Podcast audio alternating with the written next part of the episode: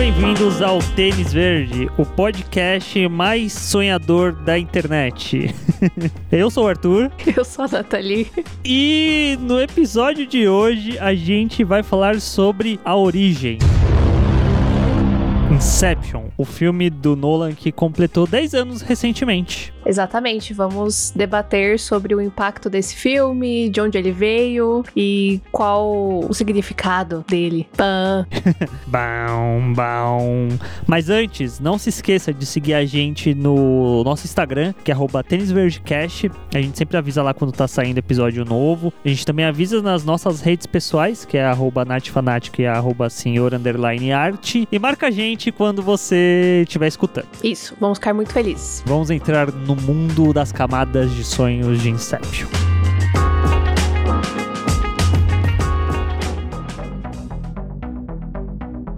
Bom, pra gente começar a falar sobre a origem, a gente precisa falar sobre o homem por trás da origem. é até engraçado pensar. A origem da origem. A origem da origem. Que é ninguém mais, ninguém menos que Christopher Nolan. A.K.A. o homem que vai salvar o cinema do coronavírus. KKK. Exatamente. Ele Só é que o... não. Ele é o salvador.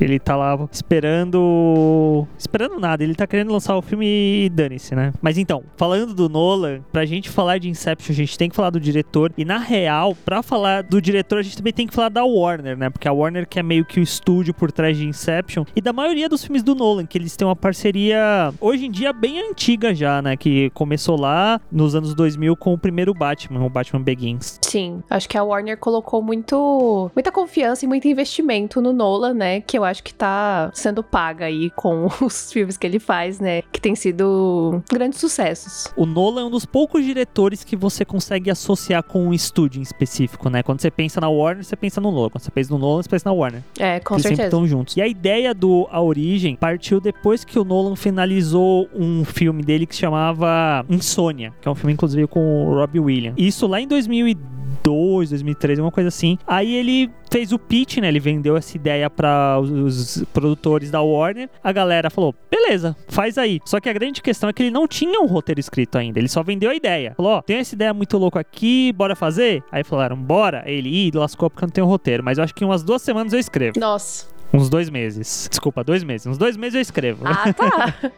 Eu falei, caramba, duas É, semanas. Nolan não é o John Hughes que escrevia em duas semanas. Mas aí a grande questão é que a gente sabe que o filme saiu em 2010, então levou-se oito anos para ele escrever esse roteiro. E nesse período ele fez Batman Begins, fez o Grande Truque, fez o Cavaleiro das Trevas e aí sim ele voltou-se de vez para a origem. Então foi um processo grande, né, de oito anos, onde cada vez que ele terminava um filme ele voltava-se um pouco para Inception, escrevia, rascunhava lá o roteirozinho, ia fazer um outro filme. Então foi um processo bem longo que eu acho até que acaba refletido no filme, né? Que é um filme muito complexo, muito intrigado e você vê que precisa ter um planejamento grande para você conseguir entregar algo nesse nível. Dada todo esse preâmbulo gigantesco que eu falo, falo, esse esse é um episódio que vocês vão achar meio estranho porque eu vou falar muito mais que a Nathalie, eu acho.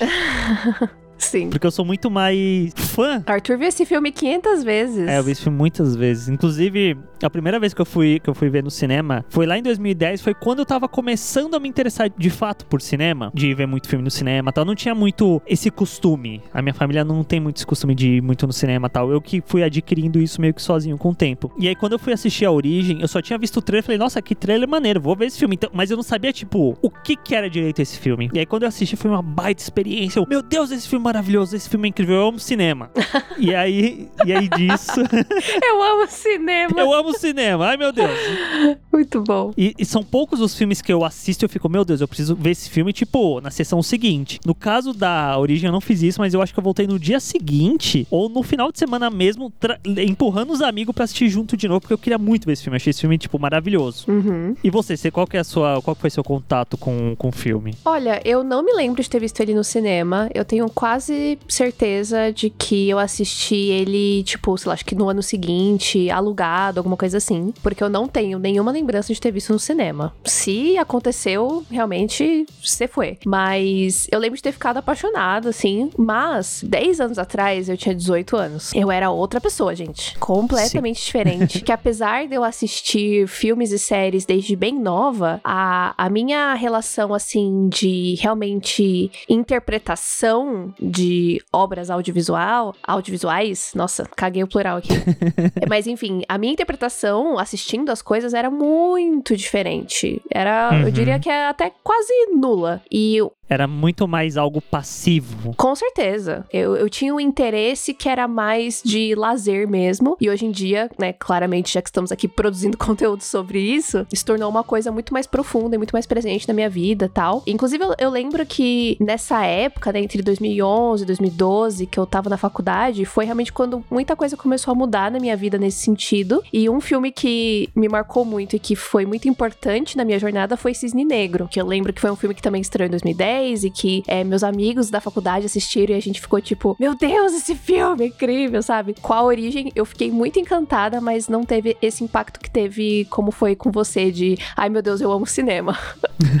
eu acho que tem muito a ver com os estilos de filmes que a gente gosta. Uhum, eu acho que sim. Cisne Negro, talvez ele converse mais com você do que comigo. Por mais, eu acho um filme incrível. A gente vai fazer um episódio sobre eles. Aguardem. Amém. Assistam, se preparem. Mas eu acho que eu sou muito mais da turma da ficção ficção científica, talvez? É, então, exatamente. Eu não sou muito da vibe da ficção científica e eu acho que eu também. A gente vai falar mais sobre isso ao longo do episódio, mas, tipo, eu acho que a minha maturidade vendo esse filme hoje em dia, vendo a origem agora, com a cabeça que eu tenho, eu consigo apreciar ele muito mais. Eu senti que foi uma experiência muito diferente rever ele agora, com a cabeça que eu tenho agora, do que quando eu vi, sei lá, nove anos atrás, oito anos atrás, enfim. Porque realmente eu consigo ver outras coisas que são mais interessantes para mim, que é justamente justamente não é essa questão do sonho e não sei o que, é uma questão mais pessoal do personagem, né? E essa foi a parte que mais me marcou quando eu terminei de assistir agora pra gente gravar esse episódio. E aproveitando que você falou isso, você consegue falar qual que é a trama desse filme?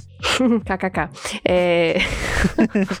Vou tentar explicar. Inclusive, essa é uma dificuldade que eu tenho de. Quando eu comecei a rever o filme, eu tava tipo, meu Deus do céu, o que, que esses homens estão falando, gente? O que, que tá acontecendo? Mas tudo bem, vamos lá. É, a origem vai contar a história desse cara, né, que é o Cobb, que é o Leonardo DiCaprio. Esse trabalho que ele tem, que é um pouco peculiar, né? Que ele é um criminoso que rouba ideias de dentro da mente das pessoas, né? Através dos sonhos, né? De sonos induzidos, algo assim. E aí ele tem toda uma questão do passado dele que impede ele de voltar para casa e ter uma vida, entre aspas, normal. E aí é oferecido para ele um trabalho que seria, né? O último trabalho que ele faria para poder sair dessa vida. Que ao invés de roubar uma ideia, ele teria que implementar uma ideia na mente de uma pessoa. E aí a gente vai acompanhar esse, esse job. Então ele vai juntar pessoas, cada um com habilidade diferente, para poder fazer esse job, que ele é muito complexo e papapá. É um típico filme de assalto, só que nesse caso é um assalto ao contrário, né? Que você não tá tirando nada, você está colocando alguma coisa ali. Que é um tipo de filme que eu amo, inclusive. Filmes de assalto, eu adoro. Uma saída de mestre, tudo para mim.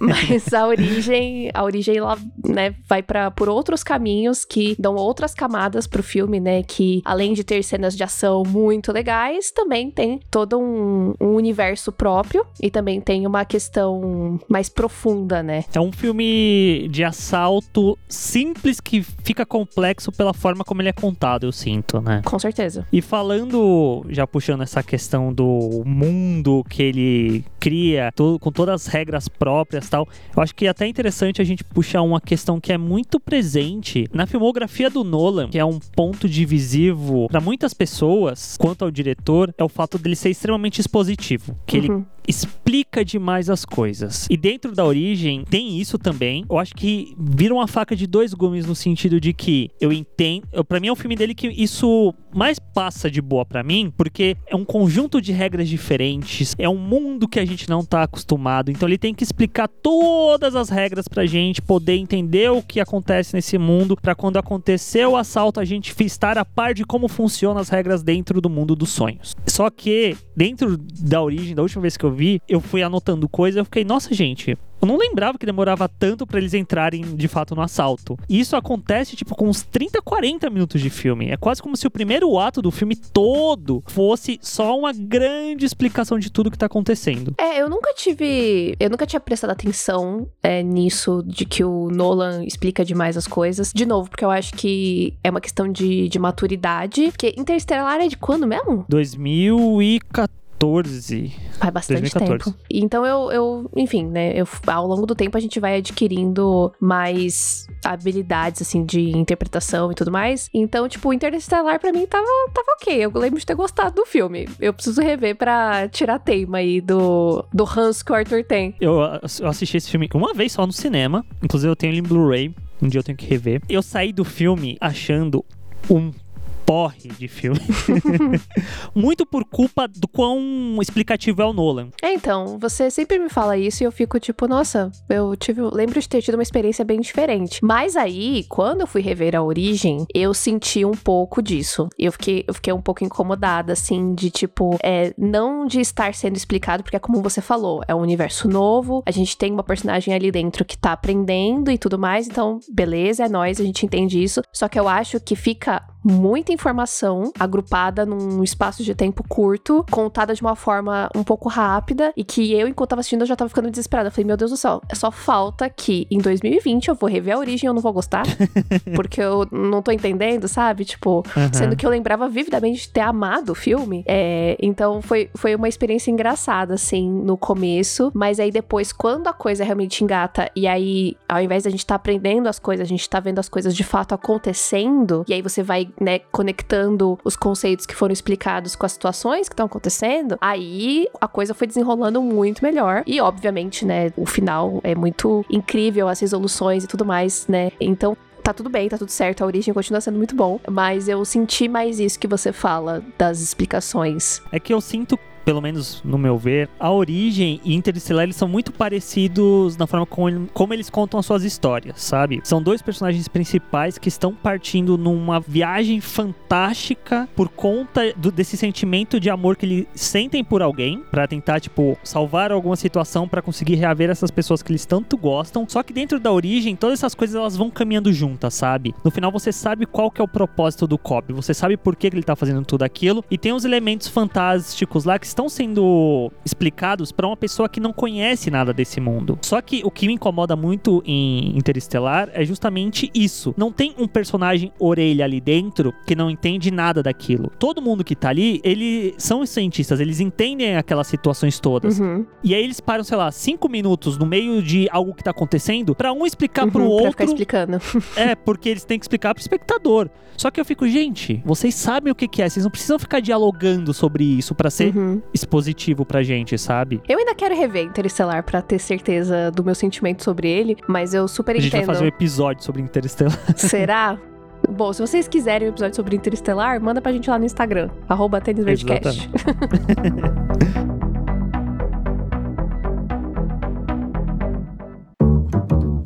Bom, e quando a gente fala de A Origem, eu acho que muito do que a gente lembra, que impacta a gente, é o visual. Né, porque a origem tem cenas de ação muito interessantes e, e não só necessariamente de ação, mas de visual mesmo bacana, né? Eu acho que uma cena muito icônica é quando a Ariadne tá descobrindo como que funciona aquele universo, né? E ela começa a, a manipular ali a rua, né? Uhum. Acho que é uma cena muito legal. Que o Doutor Estranho depois até copiou, né? Opa, com certeza. com certeza. E também, obviamente, a cena famigerada do corredor, né? Em que o Gordon Levitt tá lá lutando e girando e aquela loucura. E era algo muito, sei lá, acho que inesperado. Enfim, e que é uma cena super impactante, assim, visualmente. Sim, são sequências que eles têm o benefício de se passar no mundo dos sonhos, então eles podem manipular o que a gente espera que seja realidade, né? E são sequências muito grandiosas, muito visualmente impactantes. Até hoje em dia, muito por conta de que, sei lá, 90% dessas sequências são feitas usando efeitos práticos, né? Uhum. Não são coisas feitas no computador. Sim, eu acho que isso realmente dá um, um outro toque para essas cenas, porque por mais que a computação gráfica tenha evoluído muito hoje em dia, e a gente vê coisas incríveis, né? Tipo, em filmes da Marvel e tudo mais, Thanos tá aí pra provar, né? Mas o fato de ter efeitos práticos, não tem como, a gente consegue perceber, e eu acho que dá um senso de realidade, né? Que a gente consegue realmente tocar aquilo, que aquilo é realmente verdade e que deixa tudo muito mais interessante de ser assistido. São efeitos que envelhecem bem, né? Uhum. E falando das sequências, quando eu fui assistir o Making Off, eu fiquei tipo. Eu acho que eu já tinha assistido, porém, revendo, eu fiquei mais maravilhado pelo fato de que hoje em dia eu sou muito mais assíduo nessas questões de bastidores do que eu era no passado. Mas eu lembro que quando eu assisti Inception pela primeira vez, eu ficava, gente. Como é que fizeram como que isso? essa sequência foi feita? É, eu ficava, gente, como, como que é possível fazer isso? Meu Deus, amo cinema. É, e hoje em dia a gente assiste as coisas e já consegue dissecar muito mais, né? E, e ficar imaginando como que aquilo pode ter sido feito. Mas acho que naquela época era um bagulho realmente surreal, meu Deus do céu, bruxaria. É, porque também era uma época que a internet, ela não é o que ela é hoje em dia. Sim. Então, tipo, você via aquilo lá, beleza, você viu aquilo lá. Se você tiver um DVD com extras, se você tiver um Blu-ray com extras, se você tiver a fim de ir buscar isso dentro dos extras, você vai ver como vai ser feito. Hoje em dia, não. Tipo, o próprio Euforia, que é, um, que é uma cena muito parecida. Uhum. Quando você assiste, você fica, hum, já vi isso antes. Só que feito de uma maneira diferente, com outro nível de complexidade. Você assiste e você fala, tá, eu sei mais ou menos como você fez. Aí no dia seguinte, no YouTube do, da série, tá lá como eles fizeram mesmo o bagulho. Então você, tipo, Sim. tem acesso muito mais fácil a como essas coisas são feitas. E eu sinto que o público também, ele é muito mais assíduo quando tem uma coisa muito, assim, inesperada de atrás de como essas sequências foram feitas. mais engajado, né? E entender como que a coisa funciona. E eu acho que é muito do perfil também de, de público. E eu acho que no caso de Euforia, tipo, uma cena que foi logo no primeiro episódio da primeira temporada. Então eu acho que era uma coisa também muito de vender a série. Tipo, olha, isso aqui é diferente. A gente tá fazendo algo bacana, tal. Olhem pra essa série. Eu acho que foi muito legal terem feito essa cena já logo no começo. Porque foi realmente uma das coisas. Foi uma das primeiras coisas que eu pensei quando eu terminei o episódio. Eu Falei, meu Deus do céu, aquela cena maravilhosa. O que, que foi aquilo?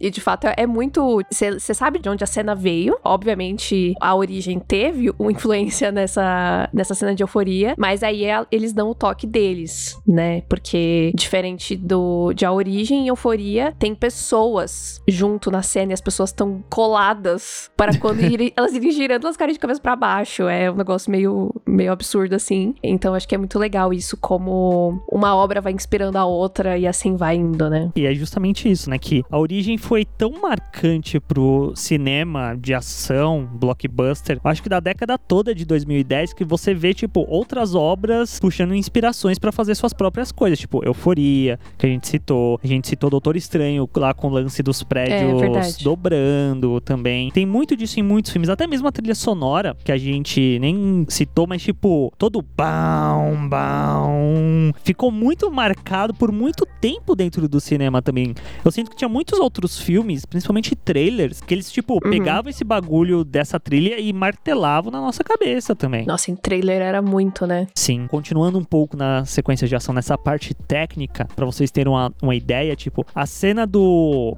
café que eles estão em Paris sentados lá que corre uma explosão, essa era uma das poucas cenas que eu achava que tinham sido feitas em computação gráfica. Só que vendo os bastidores, tipo, houve todo um planejamento pra essa sequência ser feita com os atores ali sentados pra que houvesse a explosão e os efeitos digitais foram usados apenas pra ajudar a tornar essa cena mais incrível. Mas é uma Uhum. coisa que foi feita prático, em efeito prático. A cena do corredor que a gente citou também foi construído aquele corredor gigantesco, tinha uns 40 metros, foi colocado sobre roldanas para que as roldanas girassem, para que os atores também girassem, tivesse todo o bagulho. O próprio Gordon Levitt, ele que fez as cenas dele, ele não usou dublê, que é muito foda. Sim, é, tudo isso vai ajudando a cena a ficar mais e mais palpável, né? Porque já começa por aí, né? Se é o, é o próprio ator ali, então os câmeras não tem que ficar se virando pra fazer ângulos em que não mostre o rosto, né? Já coloca uma uma liberdade é, na hora de gravar muito grande. E aí, dado isso, somado isso com o fato de que criaram literalmente uma estrutura para girar o bagulho, tipo, é outro nível mesmo, né? Não tem como. Uhum. É, é um bagulho surreal. Tipo, todas as sequências desse filme que a gente olha e fala, hum, isso aí tem uma carinha. Isso aí eu acho que foi feito com computador. Tem alguma coisa ali no meio que foi feito prático e o computador ajudou apenas para terminar o processo, sabe? É, isso é muito legal, né? É uma união realmente do digital com o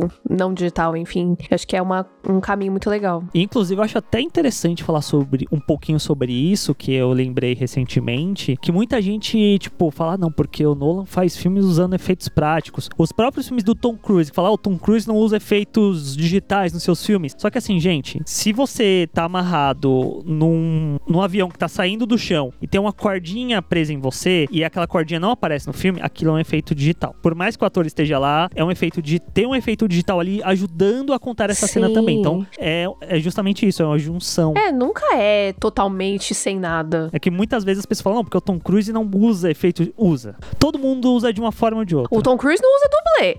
Ele não usa dublê, exatamente. Tanto é que quebrou, quebrou o pé lá né, no último Missão Impossível. Misericórdia. E só pra fechar essa questão dos efeitos visuais e tal, pra vocês terem noção do nível de obsessão do Nolan, até uma sequência que passa batido pra gente, que é aquela que gerou o meme do Leonardo DiCaprio olhandinho assim pro personagem do Cillian Murphy, que ele fala: ah, "Você está no mundo dos sonhos, você sabia disso?" E ele começa a fazer o personagem do Cillian Murphy ficar ciente de que está no mundo dos sonhos, que as coisas vão entortando e tal. Aquilo ali, tipo, passa batido. Se você parar pra pensar no filme como um todo, aquilo foi feito efeito prático. Tipo, construíram aquele restaurante todo sobre uma plataforma que aquela plataforma inclinava. Então, tipo, até nessas coisas que talvez nem precisasse, Uhum. eles fazem questão de colocar um efeito prático, sabe? É, porque nessa cena, pro público, já tá tudo muito claro. A gente já viu coisas bem interessantes até então, né, sobre o mundo dos sonhos. Então eu acho que é uma cena que é muito mais impactante pro Fisher, né, pro personagem que tá vendo aquilo. Mas pra gente já tá tipo, beleza, a gente já sabe. Sonho, ok, as coisas mexem, legal, bacana, vamos seguir.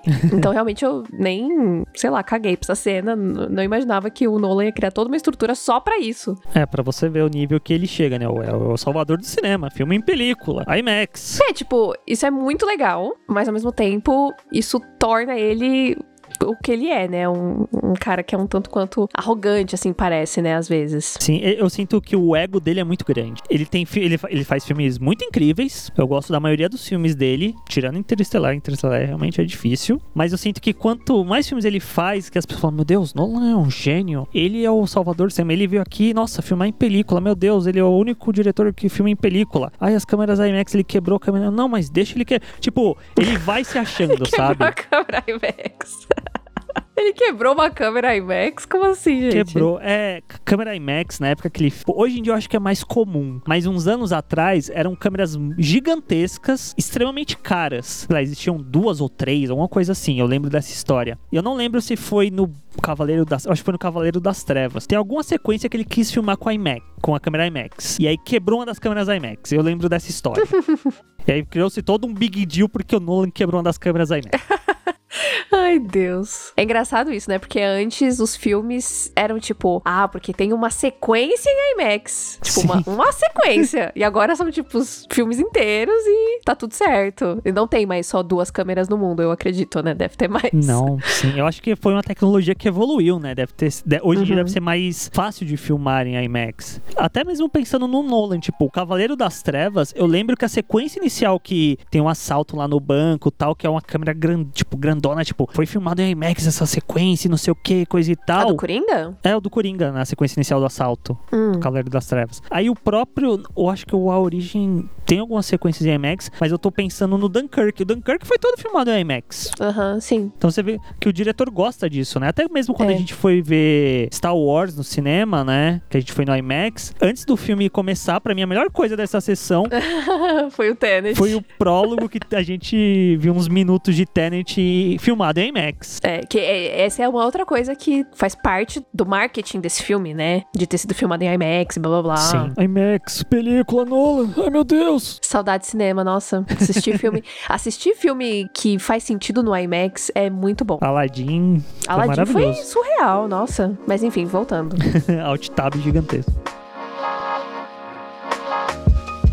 E falado da parte técnica, da parte do Nolan, a gente tem que falar um pouco da história também, né? Que eu acho que é um outro elemento que fica com a gente até hoje em dia mesmo. Uhum. E aí, falando da história, a gente tem que falar do nosso personagem principal, que é o Cobb, que é interpretado pelo Leonardo DiCaprio e tal. Inclusive, uma coisa que você conversou já comigo, é que você não. Você acha que o filme poderia ser melhor pelo fato dos personagens que estão em torno, né, dele. É. Porque a gente vai falar sobre ele, mas os outros que estão em volta são. estão lá, mas.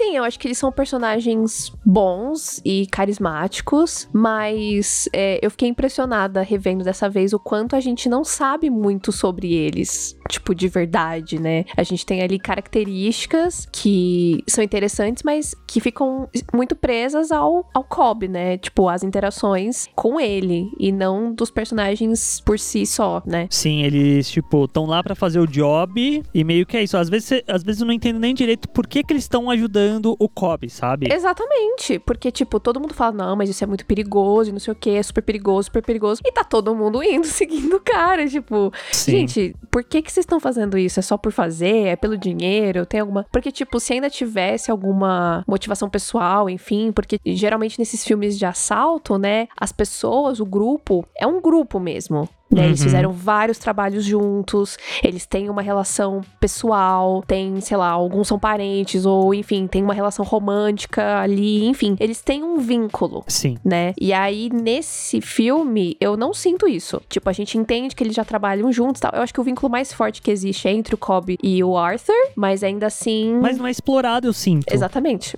Quando eu penso nas relações do A gente filme. supõe, né? É, é muito mais forte da Ariadne com Cobb do que o Arthur com o Cobb. É, que também é uma coisa que é meio jogada, porque, tipo, a Ariadne, ela meio vai se metendo na vida do cara, do Sim. meu ponto de vista, do meu humilde ponto de vista. Tipo, eu entendo que ele não tava fazendo as coisas certas e que ele acabou colocando a galera em risco, mas até então ela não sabia disso. Ela foi de curiosa. Tipo, aquele momento em que ele tá no sonho e que ela se enfia no sonho, que ela vê o, é, as memórias ali dele e tudo mais. Eu achei aquilo bem invasivo da parte é dela. bastante, né? Tipo, eu sei que no final das contas, né, ela tinha um ponto, mas eu acho que a forma como isso é lidado foi meio tipo, amada, fique no seu quadrado aí, sei lá, não sei, achei um pouco Sim. chato isso. É, os únicos personagens que eu sinto que tem uma certa ligação do passado é o Imes, que é o Tom Hardy, com o Arthur, né? Muito por conta das brincadeirinhas que o Imes tem. Uhum. Tipo, de ficar zoando o Arthur e tal. Até mesmo quando o Cobb fala, ah, não, vou ter que ir lá chamar ele e tal. Aí Arthur fala, não, putz, sério, você vai chamar esse cara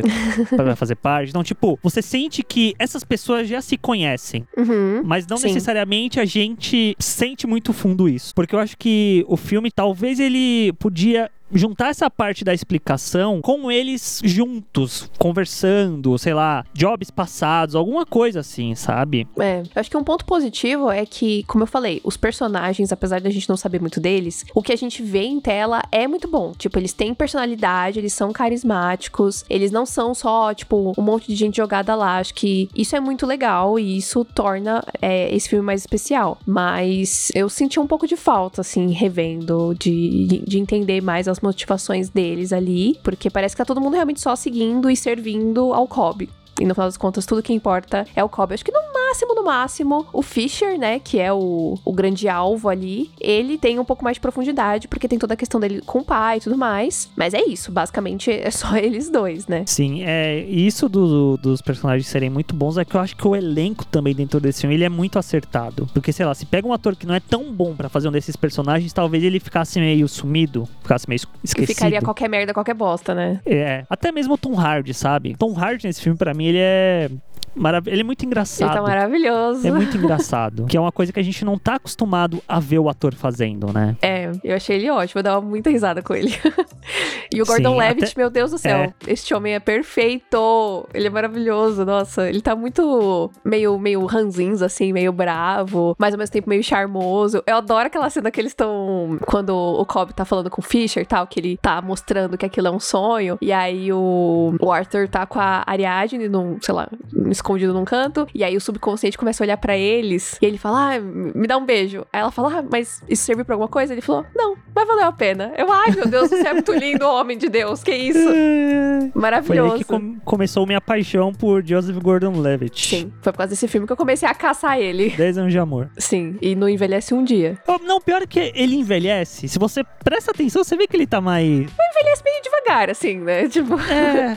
É, é claro da que escola- todo mundo muda, mas, tipo, todo É. mundo que zoa, ai, o Paul Rudd não envelhece. É claro que ele envelhece, ele tem umas ruguinhas ali. Mas, tipo, quando compara uma foto antiga, você fica assim, nossa, gente, mas passou mais tempo, como é que ele não tá mais diferente, né? Eles bebem. Todo mundo bebe a mesma água. Ele, Paul Rudd, Ken Reeves, É. Tom Cruise, Sandra Bullock, todo mundo no mesmo lugar. Nossa, Sandra Bullock é babado.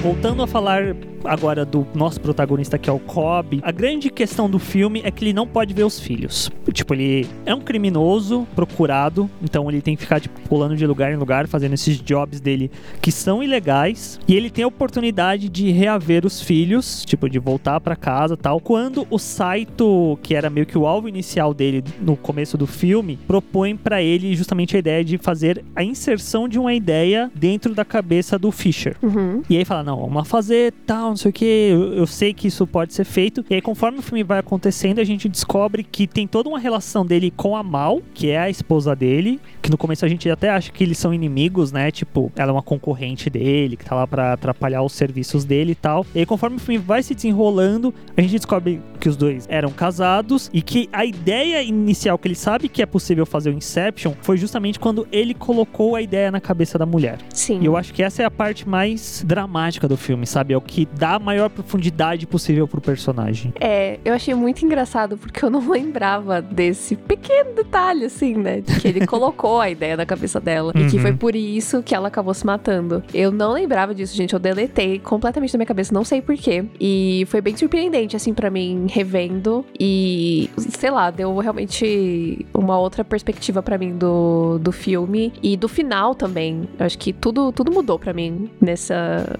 nessa última revisita a, ao filme e, e realmente isso é, é o que acaba ficando mais, eu acho, pra mim. É essa relação dos dois e essa, essa luta do Cobb, né, contra ele mesmo, de certa forma, né, porque Sim. a gente vê a, a Mal sempre aparecendo e tudo mais, mas no final das contas, é quase como se ela estivesse representando o próprio, a- o próprio medo dele, né, É a personificação, né?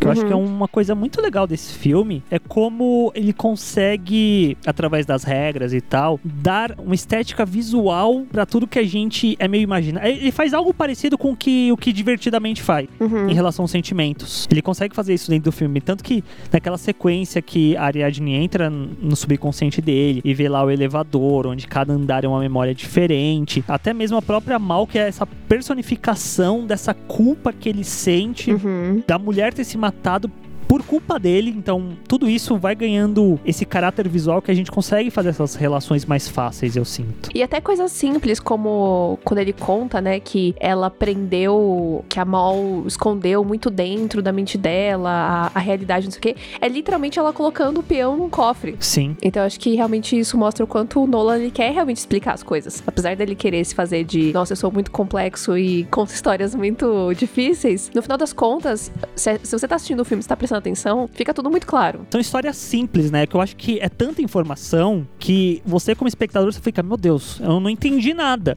É. Não, você entendeu, tá tudo lá. Foi exatamente assim que eu me senti no começo do filme. Eu tava sendo metralhada com um monte de informação e eu fiquei, meu Deus, eu acho que eu não estou pegando. Porque eu já tenho uma coisa assim de me achar meio burra, de, né, ser um pouquinho lenta. E aí, no final das contas, deu tudo certo. Mas no começo eu tava, tipo, Jesus amado, o que que está acontecendo?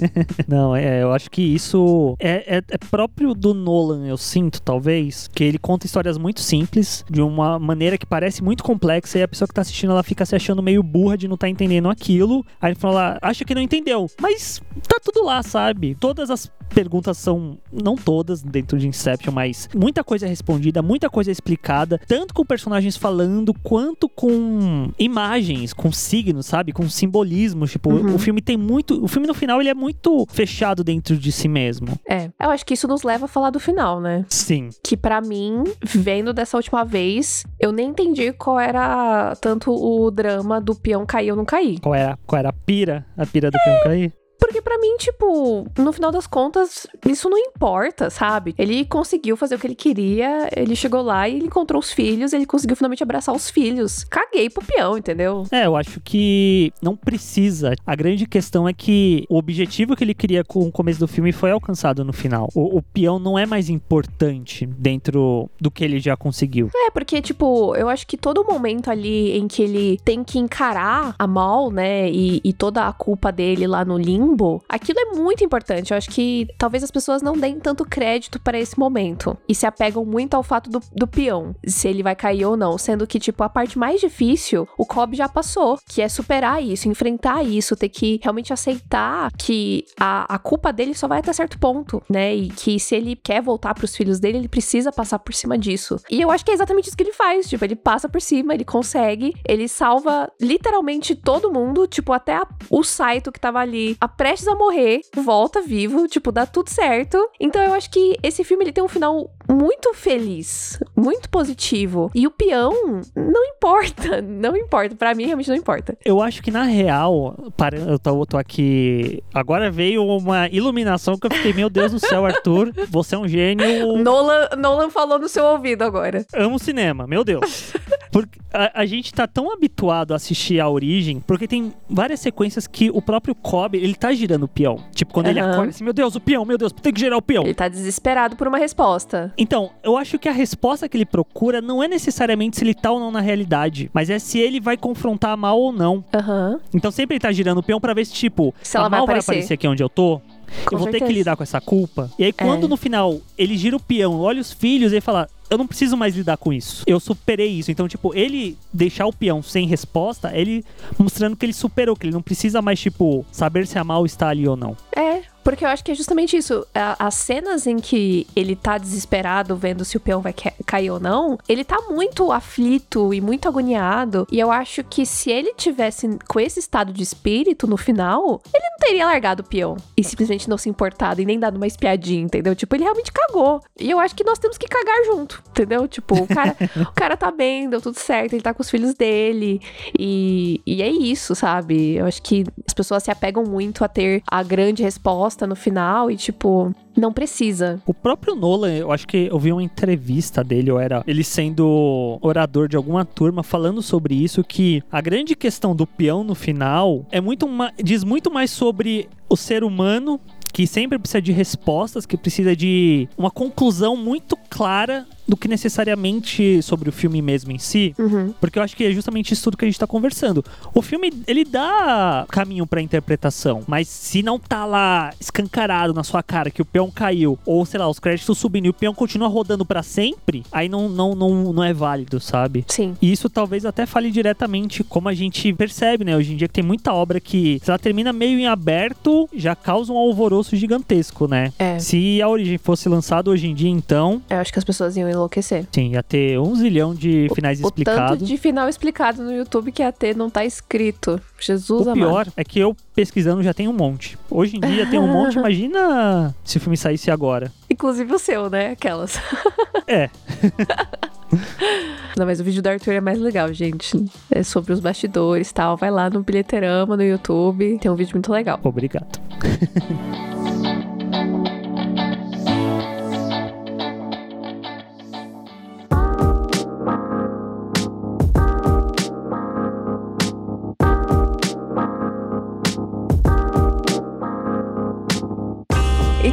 Gente. Esse foi o nosso episódio sobre os 10 anos de A Origem. Se você ouviu até aqui, muito obrigada. E marca a gente lá no Instagram, arroba tênisverticast, pra gente saber que vocês ouviram, se vocês gostam do filme ou não. E também conta pra gente que outros filmes vocês gostariam de ver aqui no Tênis Verde, um episódio especial. Mas já fica o aviso que Cisne Negro tá no topo da lista. Eita, Tenho, tenho que rever, tenho que rever. Eu também tenho que rever. Que bom, né?